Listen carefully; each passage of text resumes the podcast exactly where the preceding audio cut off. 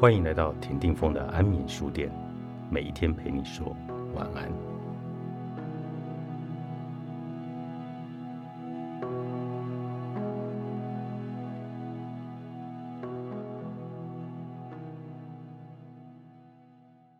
别让关系中的坏葡萄持续发酵。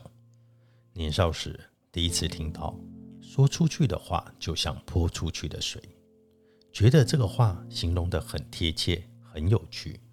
长大后才知道这句话真是真实的近乎残忍，因为在关系中的覆水难收，常是我们心中最深的痛。曾听一位七十多岁的奶奶讲起孩子幼年时错打了他一巴掌，即使孩子已经四五十岁了，奶奶还是停留在令他后悔的那一幕，深深的责备自己。我。也有一件非常后悔的事情。大儿子五年级那一年，因为小儿子连续高烧六天，数次就医都无好转。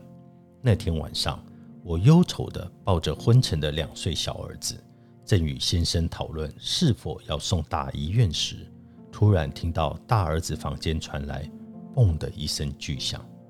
当我们冲去大儿子房间时，看到他抱着双腿倒在床上，不断的哭泣，顿时心想是不是骨头断了？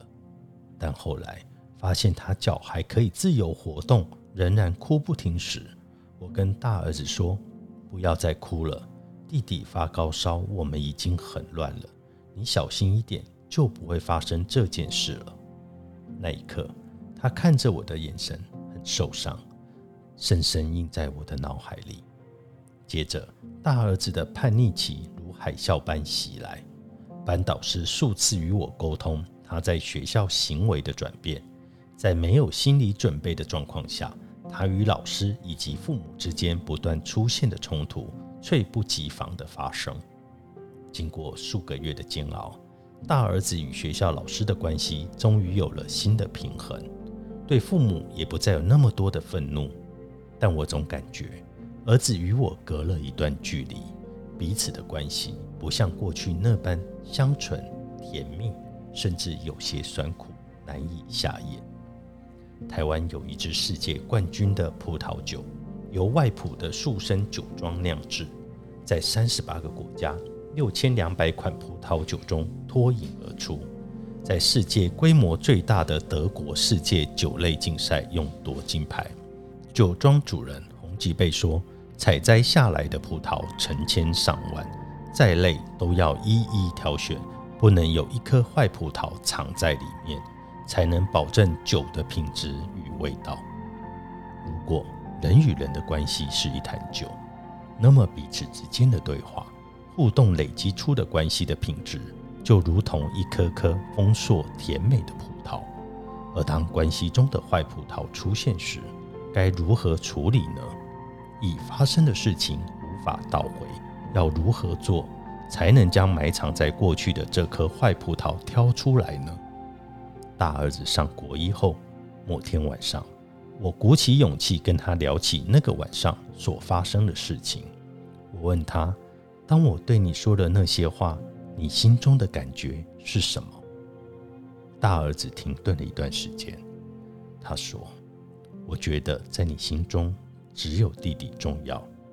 自从他出生了以后，你就不再是我的了。我告诉他，那个晚上我很担忧弟弟的病。当你受伤时，你的哭泣声让我觉得自己实在无法再承受另一个孩子的痛苦。两个加在一起，我快要不行了。因此，我希望你能够不要继续哭泣。但是我非常后悔。每次想到那个晚上，都会很难过。你能够原谅我吗？他看着我，微笑着点点头。在那天晚上的坦诚相对以后，渐渐的，我感觉大儿子跟我越来越靠近了。我们无法保证对所爱的人不会说错话、做错事，但是这些不小心与不成熟，并不至于立刻。成为一颗坏了一坛酒的葡萄。只要我们愿意敞开心，勇敢地询问对方的感受，说出自己的后悔，以及爱对方的心意，你也有一颗想挑出来的坏葡萄吗？爱需要勇敢，创造幸福感的关系练习。作者康思云，亲子天下出版。